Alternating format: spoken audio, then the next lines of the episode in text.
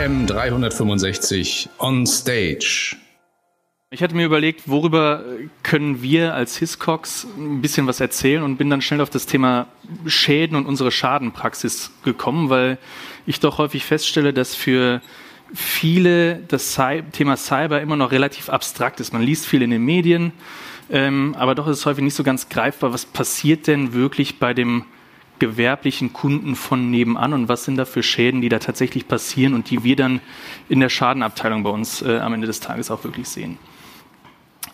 Ganz kurz zu mir. Ähm, ich bin technischer Underwriter für Cyber bei uns äh, im Hause Hiscox. Heißt, zusammen mit einem Kollegen in München bin ich in der Produktentwicklung, Produktmanagement für unser Cyberprodukt zuständig. Wir als Hiscox sind ein Spezialversicherer mit englischem Ursprung. Ähm, aber mittlerweile auch mit ähm, europäischem festen Sitz. Das heißt, egal wie hart der Brexit denn kommt, wenn er kommt, ähm, wir bleiben hier und sind hier fest etabliert.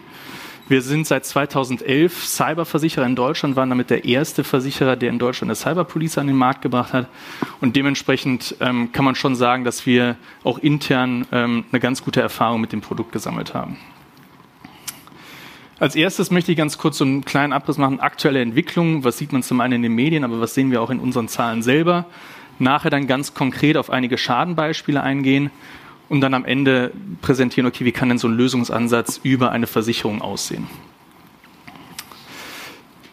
Das sind einige Beispiele. Ähm, die meisten werden das ein oder andere zumindest kennen. Das ist einfach jetzt nur mal ein kurzer Abriss dessen, was so ich sag mal, rund im letzten halben Jahr in den Medien aufgetaucht ist. Ja. Das ist das eine, man kann es gar nicht genau lesen, hier hinten, das ist der Schaden von Kraus Maffei, großer Maschinenbauer aus dem Münchner Umland, wo wochenlang weltweit die Produktion komplett Verschlüsselungs- und Erpressungsangriffs. Dann der ähm, bekannte Juwelier Wempe, ebenfalls Opfer von ähm, eines, eines Cyber, einer Cybererpressung geworden. Die Messe Stuttgart ähm, da ist, glaube ich, jetzt final noch gar nicht so bekannt, was, was der Auslöser war. Interessanter Punkt hier ist, dass die Messe selber über ihre IT-Tochter wiederum IT-Dienstleistungen für weitere städtische Unternehmen erbracht hat und auch diese infolge des Cyberangriffs ähm, massive Probleme hatten über einige Tage. Und das letzte hier ein ganz interessantes Beispiel. Ähm, das Uniklinikum Heidelberg hatte einen EDV-Ausfall hatte, so wie sich darstellt und wie man es aus den Medien entnehmen konnte, gar nichts konkret mit einem Hackerangriff, mit einem Virenbefall oder ähnlichem zu tun, sondern ähm, es gab ein EDV-Update, was einfach mit einzelnen Applikationen nicht kompatibel war und das hat zum Zusammenbruch der IT geführt. Wieso sage ich das bei einem Vortrag zur Cyberversicherung? Weil das genau mittlerweile Elemente sind, ähm, die schon fast Richtung Kaskodeckung des eigenen IT-Systems gehen, die mittlerweile auch versicherbar sind. Also das heißt, hier hat es gar keinen eigenen Angriff gegeben, es gab ähm, keinen Datendiebstahl, keine Verschlüsselung oder ähnliches, einfach Software-Update eingespielt, war nicht kompatibel, Zusammenbruch, Betriebsunterbrechungsschaden durch Nichtverfügbarkeit der IT.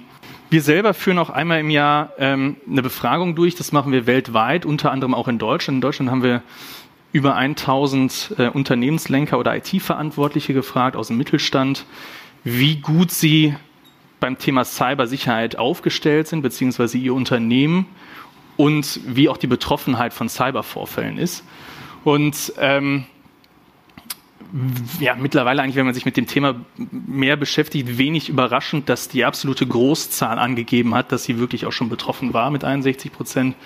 Ein sehr großer Anteil der Unternehmen hatte auch mehr als einen Vorfall schon in der Vergangenheit. Ähm, Erschreckenderweise stuft sich trotzdem auch der absolute Großteil als Cyberanfänger ein. Heißt also, sie fühlen sich nicht ausreichend vorbereitet auf die Schäden, die wirklich passieren, die sie selber schon erlebt haben und die wie auch verschiedenste Risikobarometer, Risikoumfragen mittlerweile als eines der, wenn nicht das Top-Risiko in der deutschen Wirtschaft schon, schon behandelt werden. Und das ist schon irgendwo so ein bisschen ähm, ja ein, interessanter, ein interessantes Auseinanderbrechen. Das Risiko wird zwar irgendwo gesehen, auf der anderen Seite sagt aber auch jeder, aber richtig gut vorbereitet sind wir darauf nicht. Ähm, passt, passt nicht so richtig zusammen. Das heißt, da gibt es noch ganz viel Nachholbedarf, ähm, tatsächlich auch in Unternehmen, was, was gelernt werden muss. Was sehen wir selber als Hiscox an Schäden?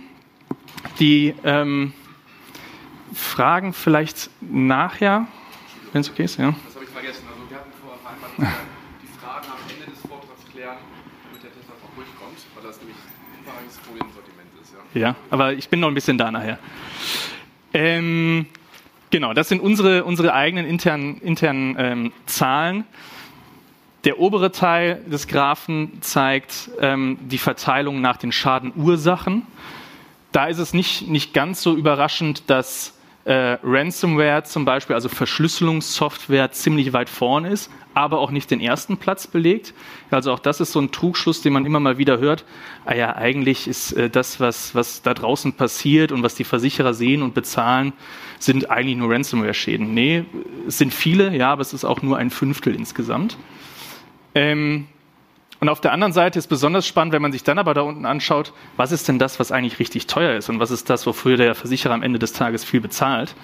Und das sind die gezielten Hackerangriffe, die von der reinen Häufigkeit der Schadenursache natürlich viel geringer sind, ja.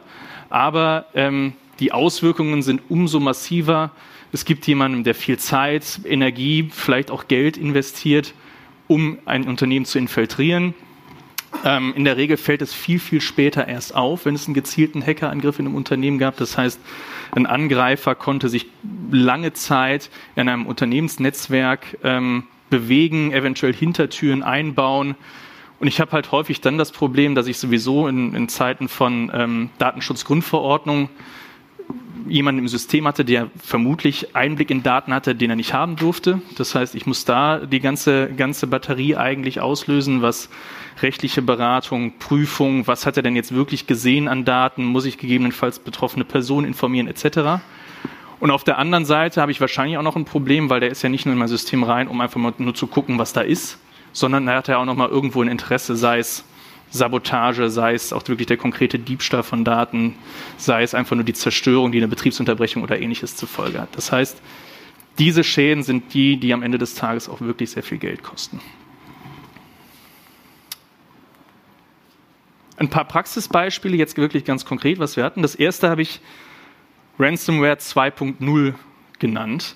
Ähm, es war vor sag mal, drei, vielleicht fast vier Jahren so, dass, dass, dass die Verschlüsselungstrojaner so richtig an Fahrt aufgenommen haben. Das war Locky, GoldenEye, das sind so, so die ganz bekannten, die, die durch die Lande ziehen, einfach massenweise verschickt wurden und wahllos die Computer infiltriert haben ähm, die Daten verschlüsselt haben, auf die sie Zugriff haben. Ein Ticken komplexer. Es gibt das Beispiel Emotet, was ein ähm, sehr starkes, sehr großes Unwesen treibt. Es gibt einige andere Varianten von Verschlüsselungstrojanern, ähm, die ähnlich funktionieren. Und das Problem hier ist, dass sie ebenfalls erstmal ein System infiltrieren, aber bevor sie dann anfangen, sämtliche Daten zu verschlüsseln, wird das System erstmal ausgekundschaftet.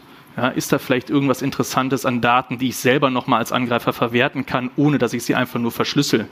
Ähm, bekomme ich vielleicht Zugriff auf einen Mail-Account, den ich dann wieder benutzen kann, um weitere Angriffswellen zu versenden, etc. Also es geht weit, weit, weit über das hinaus, dass ich einfach nur Daten verschlüssele und ein Lösegeld dafür verlange, dass das Ganze entschlüsselt wird, sondern ich habe wieder jemanden, der dann in meinem System drin ist, eventuell auch beurteilen kann, okay, ist das jetzt ein Privatrechner, ein paar Urlaubsfotos, die verschlüsselt sind, da wird die Zahlungsbereitschaft nicht so hoch sein. Oder stelle ich gerade fest, Mensch, ich bin hier irgendwo tatsächlich auf einer Industriesteuerungsanlage ge gelandet. Und wenn ich hier sämtliche Daten verschlüssel, dann steht das Band still. Und da wird wahrscheinlich der Unternehmer eine deutlich, deutlich höhere Zahlungsbereitschaft haben als die Familie, die die Fotos vom letzten Spanienurlaub nicht mehr anschauen kann. Ähm, wie handeln wir solche Schäden? Wichtig ist eine, eine unverzügliche Kontaktaufnahme zum, zu unserem Krisendienstleister, der im Rahmen der Cyberversicherung jedem zur Verfügung steht. Auch da ganz wichtig. Ähm, diese Soforthilfe, die dort übers Telefon angeboten wird, Leistungen, die da erbracht werden, werden auch nicht auf die Versicherungssumme angerechnet. Das heißt, ein Versicherungsnehmer bei uns muss kein, keine Sorge haben, dass vielleicht ein unnötiger Anruf, den er tätigt, äh, in irgendeiner Weise schädigen kann, weil er Geld bezahlen muss oder seine Versicherungssumme schmälert. Ja, wir wollen da ganz bewusst die.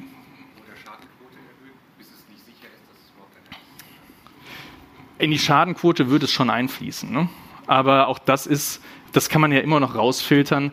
Und wir haben das lange diskutiert, beispielsweise als wir es eingeführt haben öffnet das nicht Tür und Tor für Missbrauch? Es, soll ja, es ist ja kein IT-Helpdesk. Ne? Es geht darum, dass, dass in Krisenfällen kontaktiert wird.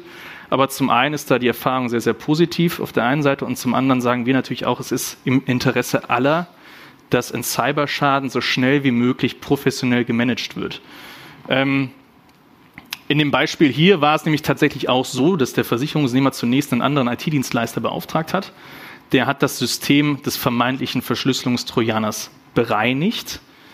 Ähm, ein Backup wurde aufgespielt. Leider war dieses Backup ebenfalls schon infiziert. Das heißt, der, der Verschlüsselungstrojaner ist erst zeitverzögert losgegangen. Das heißt, einige Wochen später hatte der Betrieb das gleiche Problem wieder. Und am Ende des Tages war es dann tatsächlich so, dass hier auch eine, eine längere Betriebsunterbrechung ähm, das Ganze zur Folge hatte. Am Ende des Tages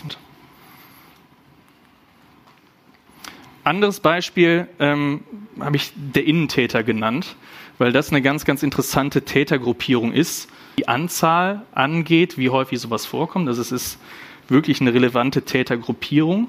Und auf der anderen Seite habe ich hier das massive Problem, dass mir beispielsweise die beste Sophos nützt mir hier gar nichts, weil der ähm, Täter schon im System natürlich drin ist, weil er legitimierten Zugriff darauf hatte. Das ist ein Mitarbeiter des Unternehmens beispielsweise. In dem Fall hier ist ein mittelständisches Unternehmen der Digitalwirtschaft gewesen, hat beispielsweise Homepages, Online-Shops für seine Kunden designt, entworfen und nachher auch gehostet. Und es war ein Montagmorgen und sämtliche Kundensysteme waren nicht aufrufbar. Also um 5 Uhr morgens hat der, der IT-Leiter des Unternehmens einen Anruf bekommen von seinen Mitarbeitern des eigenen Rechenzentrums, sagen, hier geht nichts mehr, wir haben keine Ahnung, was los ist. Ähm, wir wissen nicht, was, was Lage ist. Ähm, und es war im Prinzip erstmal absolut unklar. Ist es ein technischer Defekt? Haben wir hier wirklich einen Hackerangriff? Ähm, was können wir machen? Leider war eine Wiederherstellung ähm, nicht ohne weiteres möglich, weil auch die Backups, die gemacht wurden, in sehr, sehr kurzen, regelmäßigen Abständen, unbrauchbar waren. Die waren komplett überschrieben mit, mit Zufallsdaten, Zufallszahlen. Das heißt, ich konnte nicht so einfach ein Backup wieder einspielen und zwei Stunden später lief der Betrieb wieder. Alle Speichersysteme waren gelöscht. Datensicherung waren überschrieben. Das eigene Rechenzentrum, was betrieben wurde, hat natürlich eine sehr komplexe Konfiguration, Konfigurationseinstellung. Also auch diese wurden gelöscht. Das heißt, es ist jetzt, wenn man sich das mal bildlich vorstellen möchte, nicht so, dass einer in einen Supermarkt gegangen ist und alles aus dem Regal rausgeräumt hat, sondern er hat auch noch die Regale an sich zertrümmert und man wusste einfach nicht mehr, okay, man steht vor dem Nichts im Grunde. Ja. Ähm, Darüber hinaus eigentlich, was extrem kritisch ist oder extrem wichtig ist in solchen Situationen, ist ja eine reibungslose Kommunikation.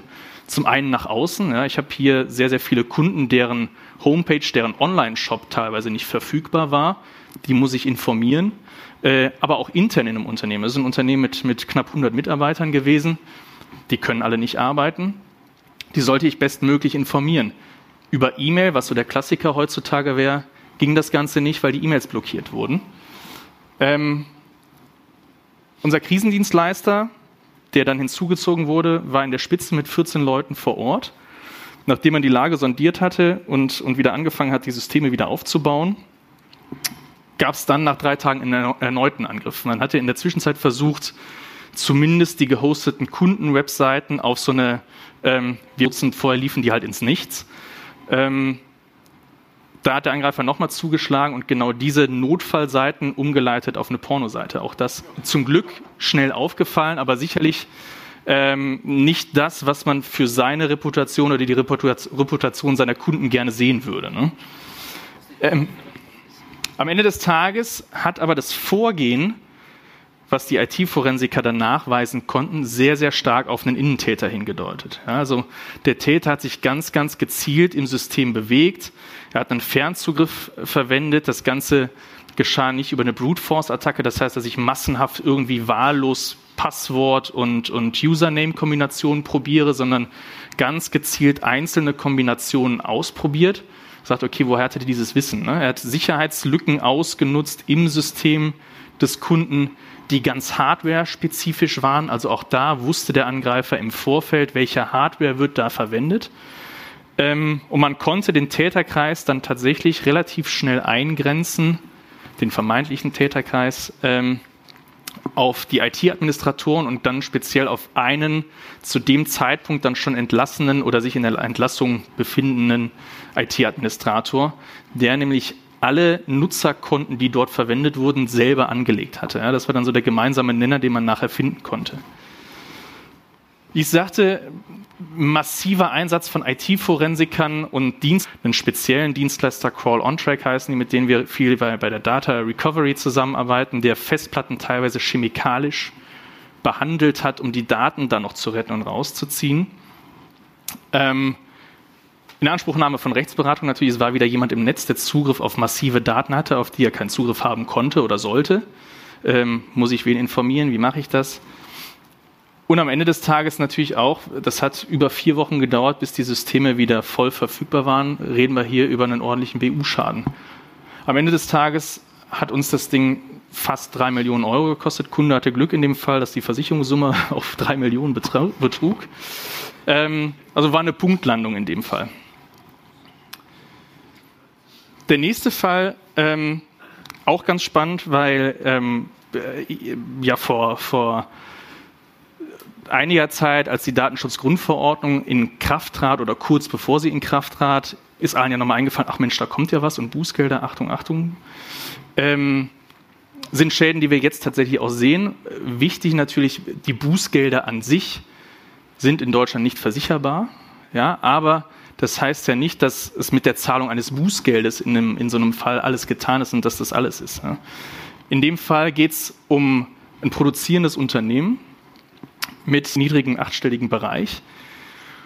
Und er hatte das Problem, dass er ein Bewerberportal, wie das mittlerweile ja nahezu jedes Unternehmen online gestellt hatte.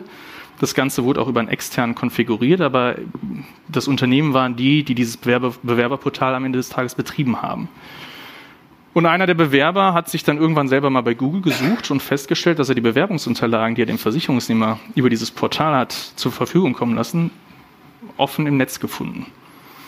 Hat das Ganze dem VN gemeldet, hat das Ganze aber auch der Datenschutzbehörde gemeldet. Und die hat sich das Ganze angeschaut und gesagt, ja, stimmt. Und sind dann auf das Unternehmen zugegangen und haben gesagt, wir schlagen an der Stelle mal ein Bußgeld von 400.000 Euro vor.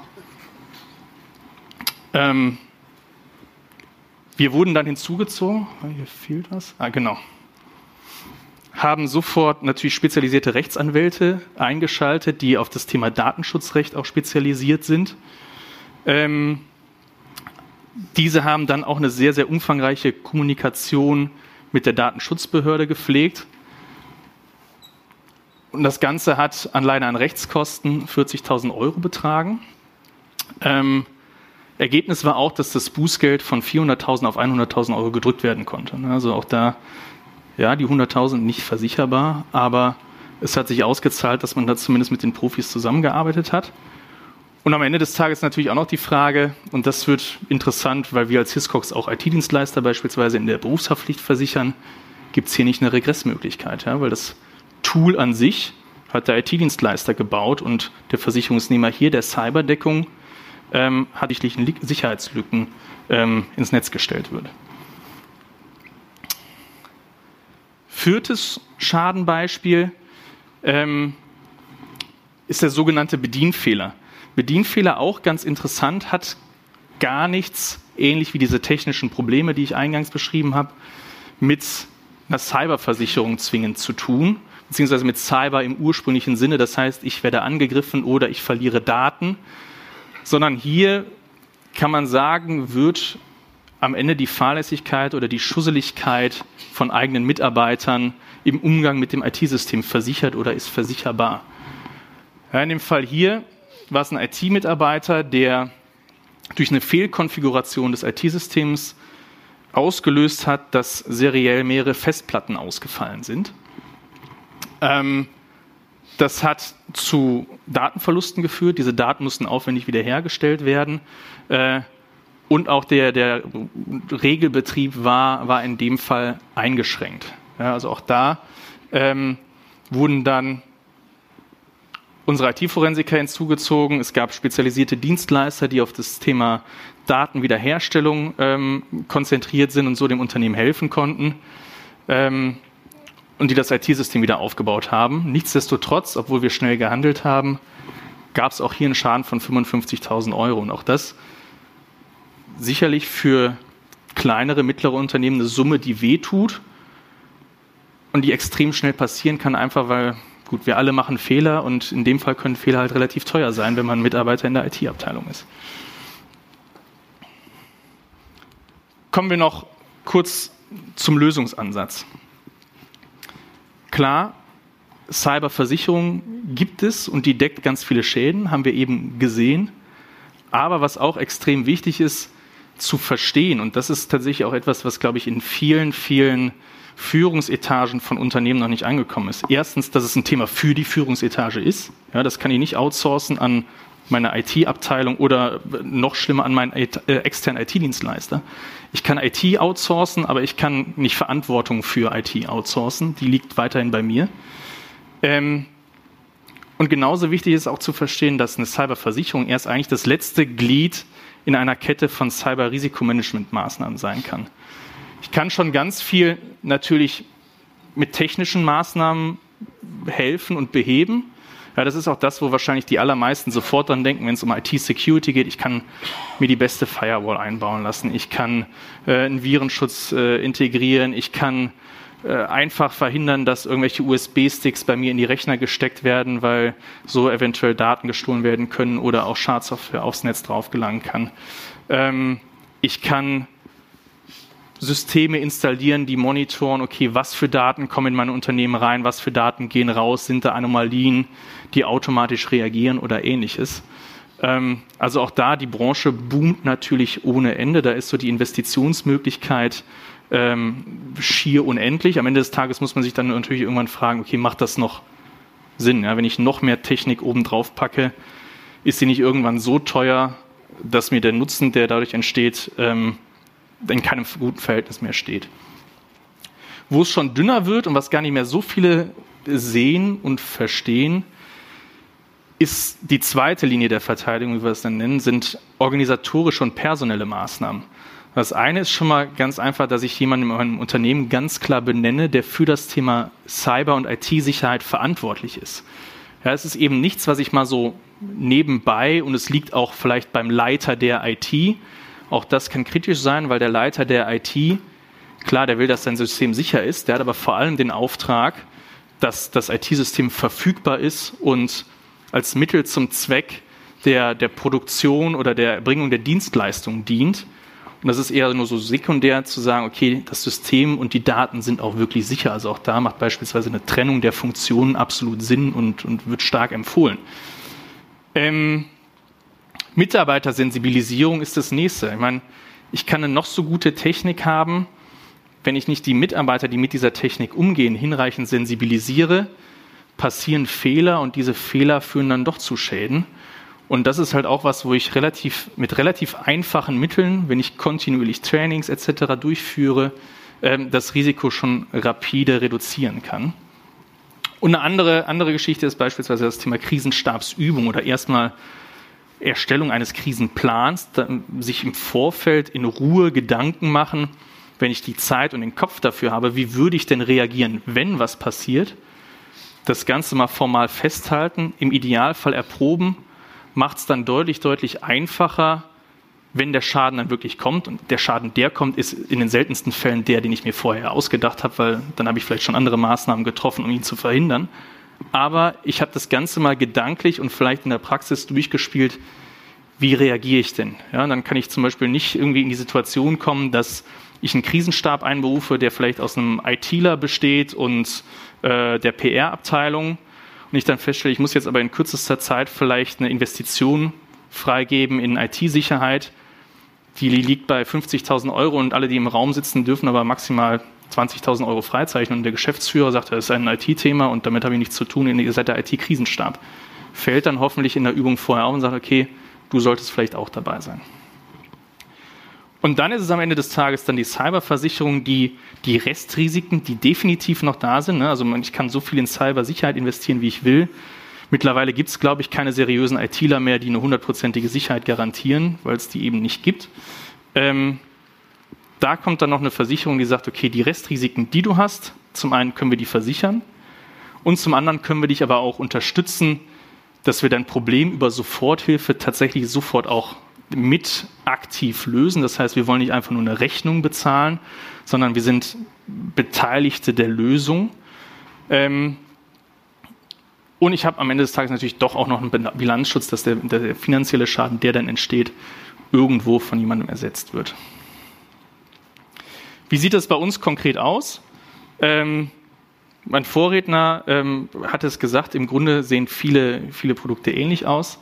Ähm, auch hier natürlich eine, eine Kombination der, der Haftpflicht, die wichtig ist, um von außen kommende Ansprüche ähm, entweder abzuwehren, wenn sie nicht berechtigt sind, oder sie zu befriedigen, wenn sie es sind. Auch hier interessant, durch das Thema Datenschutzgrundverordnung kriegt das Ganze nochmal eine eigene Dynamik in Bezug auf ähm, immaterielle Schäden, äh, auch hier sehen wir die ersten Schadenfälle, dass Versicherungsnehmer in Anspruch genommen werden nach einem Datenschutzvorfall. Ähm, und jemand, ähm, vor allem interessant, weil da die Datenschutzgrundverordnung bzw. Die, die Übertragung ins Bundesdatenschutzgesetz dann ähm, für das deutsche Rechtsverständnis ähm, ja, sehr anders ist, im Grunde fast amerikanische Elemente mit einbezieht, die beispielsweise auch Schadenersatz mit Strafcharakter vorsehen, was wir eigentlich aus dem, aus dem angelsächsischen oder dem amerikanischen kennen. Das heißt also auch das, was bisher so an Gerichtsurteilen in Deutschland hierzu kam, an Schadenersatz, liegt deutlich über dem, was man klassischerweise sonst so aus dem deutschen, durch, aus der deutschen Rechtsprechung zu Schadenersatz und Schmerzensgeld ähm, kennt. Das zweite ist das Thema Kostenerstattung, also das, was ich eben anhand der Beispiele auch schon gesagt habe, das ist mannigfaltig, kann IT-Forensik sein, kann halt die Wiederherstellung des IT-Systems durch die, durch die Profis sein. Ähm, der Betriebsunterbrechungsschaden, der PR-Berater, ja, in dem Großschaden mit den 2,9 Millionen beispielsweise wurde auch massiv in PR investiert, um eben eine, eine gute Kommunikationsstrategie aufzubauen, die die Kunden die ganze Zeit informiert hält. Man hat dann ähm, ist dazu übergegangen, als die E-Mails wieder funktioniert haben, über einen externen Dienstleister, wo man das neu aufgezogen hat, hat man jedem Kunden ein stündliches Update geschickt und gesagt, okay, es ist erstmal, es ist hier was passiert, wir wissen gerade nicht was. Stunde später, okay, wir haben jetzt schon eine Info, es könnte das und das sein, wir arbeiten dran, wir schätzen das und das passiert oder so lange dauert es noch. Und teilweise auch einfach nur eine Stunde später, wir haben noch nichts Neues, aber wir arbeiten dran. Am Ende des Tages hat es dazu geführt, dass das Unternehmen von, ich glaube, über 100 industriellen Kunden drei Stück verloren hat. Also die sind mit einem nur ganz, ganz leicht blauen Auge aus dieser Nummer rausgegangen und die allermeisten haben gesagt, okay, wir selber verstehen und sehen, Cyberschäden treten ein, können passieren. Ähm, aber zumindest wissen wir, dass du damit vernünftig umgehst und deshalb fühlen wir uns bei dir weiterhin wohl.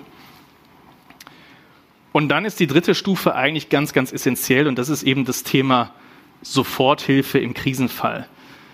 Für die aller, allermeisten, wenn man nicht gerade DAX-Konzern ist, ist es utopisch, sich permanent eine Cyber-Krisenabteilung im Haus vorzuhalten, einfach weil es viel, viel zu teuer ist. Über eine Versicherungslösung habe ich die Möglichkeit, die Cyber-Krisenabteilung outzusourcen und im Bedarfsfall halt sofort den Zugriff darauf zu haben. Und das ist im Grunde das, ähm, was, was der Kern des Mehrwertes einer Cyberversicherung insbesondere für KMUs darstellt. Was machen wir über die Versicherungsleistung hinaus? Ist, dass unsere Kunden beim Thema Prävention unterstützt werden. Das heißt also auch da kriegt jeder Kunde von uns einen Cyberkrisenplan. Im Kleingeschäft ist es ein, ein Krisenplan, den er selber sich zusammenstellt anhand eines Templates und Checklisten. Bei größeren Kunden ist es so, dass auch mit unserem Krisendienstleister im Vorfeld telefoniert wird und ganz individuell dieser Krisenplan erstellt wird. Ebenso stellen wir jedem Kunden ein E-Learning, ein E-Training zur Verfügung, wo er seine Mitarbeiter einladen kann, auch tracken kann, okay, wer hat das Ganze gemacht. Da wird, wird sensibilisiert, um diesen Risikofaktor Mensch ein bisschen einzudämmen. Wie kreiere ich ein sicheres Passwort? Wie erkenne ich vielleicht eine gefährliche E-Mail, einen gefährlichen Link, der in der E-Mail ist, etc. Ähm, das Ganze honorieren wir, wenn im Schadenfall 80 Prozent der Mitarbeiter dieses Training gemacht haben, reduzieren wir den Selbstbehalt um 25 Prozent. Auch da, um einfach zu sagen, okay, das ist eine wichtige Sache. trainiere deine Mitarbeiter, sei da hinterher als Geschäftsführer ähm, und dann wollen wir das Ganze auch honorieren. Und eben das Thema Assistance, das heißt im Grunde die Feuerwehr im Schadenfall mit zur Verfügung stellen, die halt sofort den Schaden auch mitbehebt. Dankeschön.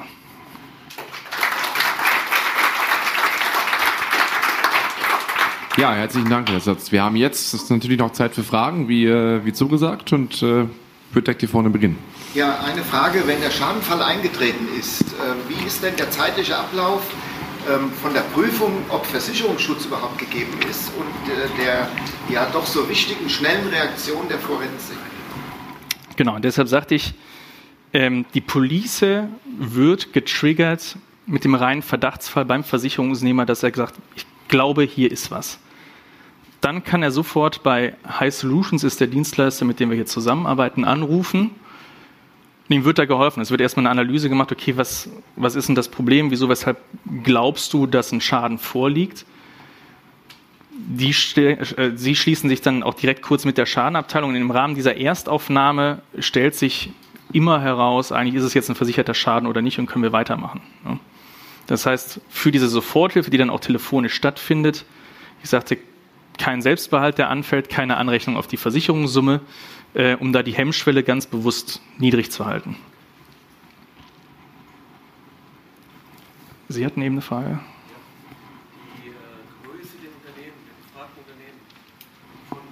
Ja, habe ich jetzt nicht im Kopf. Ähm, aber es war ein, ein, breiter Querschnitt eigentlich des Themas äh, Mittelstand. Ne? Also von mehrere hundert Millionen, aber auch über zwei, drei Mitarbeiter.